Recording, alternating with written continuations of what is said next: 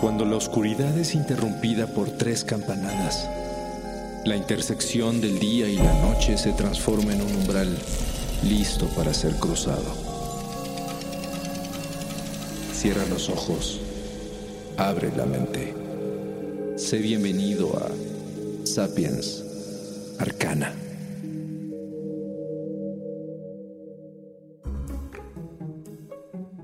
La investigación forense es una rama de la ciencia apasionante y muchas veces entretenida, pero nunca ha sido sencilla. Desde el siglo XVII, por ejemplo, se han reportado más de 200 casos de muertes inexplicables por un fenómeno llamado combustión espontánea, el cual hasta la fecha no se ha probado como algo real, pero tampoco se ha podido comprobar que es puramente ficticio. La combustión espontánea humana se refiere a un evento en el que una persona es incinerada aparentemente sin haber sido encendida por una fuente externa y se quema por completo hasta quedar reducida a cenizas sin quemar partes del cuerpo como huesos, brazos o pies, sobre los cuales ni siquiera se consume la ropa o los zapatos. Así, una persona sentada en un sillón parece incendiarse desde adentro y se reduce a polvo en poco tiempo sin quemar por completo el mueble o alguna extremidad. El fenómeno es insólito. Y por supuesto, los científicos analizan el asunto con gran escepticismo. Sin embargo, la historia está llena de casos famosos, como el de Matilda Rooney en 1885 que se incineró en su cocina justo la noche de Navidad, o la condesa de Cesena, Italia, que en 1763 fue convertida en cenizas en su dormitorio, quedando solo sus piernas aún con las medias puestas. Coqueta. Y por supuesto, el trágico caso de la señorita Newcomb de Essex, Inglaterra, que en una fiesta en 1983 justo al comenzar a bailar el tango, se incendió frente a cientos de horrorizados testigos y dejó inexplicablemente intacto su vestido de noche.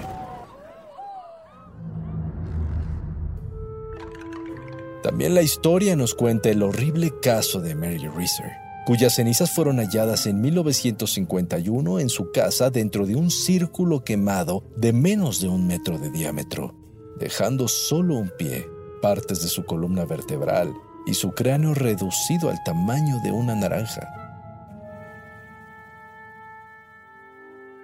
El primer reporte de combustión espontánea se remonta a 1641, pero se comenzó a ser popular hasta el siglo XIX, cuando Charles Dickens lo usó para matar a un personaje de su novela Bleak House. Cuando lo cuestionaron, el autor reviró audazmente con información sobre al menos 30 casos históricos. Desde entonces, médicos investigadores han ofrecido teorías que hablan acerca de sustancias corporales combinadas con alcohol ingerido o fermentación en el estómago que pueden ocasionar que se produzca una llama interna. Sin embargo, la intensidad del fuego tendría que ser altísima para reducirlo a cenizas con tanta velocidad. Basta el tiempo que basta incinerar un cuerpo dentro de un incinerador o un crematorio. Macabro. Otros estudios pensaban que la combustión espontánea tenía que ver con el pecaminoso consumo del alcohol. Por supuesto, al llevar una vida de moral cuestionable y relajada. Después de todo, el castigo divino del infierno puede comenzar desde antes de morir. Otras hipótesis sugieren cambios magnéticos en el cuerpo que producen reacciones químicas o moleculares. Incluso recientemente en 2012, el biólogo Brian J. Ford propuso que la combustión podría darse por un exceso de acetona en el cuerpo producido por alcoholismo, diabetes o alguna dieta específica.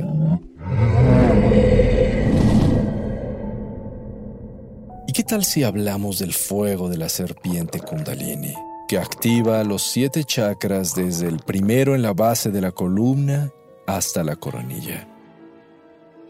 Hmm. ¿Será entonces que estas personas se acercan a la iluminación de una manera poco controlada? Y hasta hoy seguimos sin decidir si la combustión espontánea humana es un enigma biológico, un misterio paranormal, una prueba de la energía interna del cuerpo, una leyenda urbana o simplemente un castigo de Dios.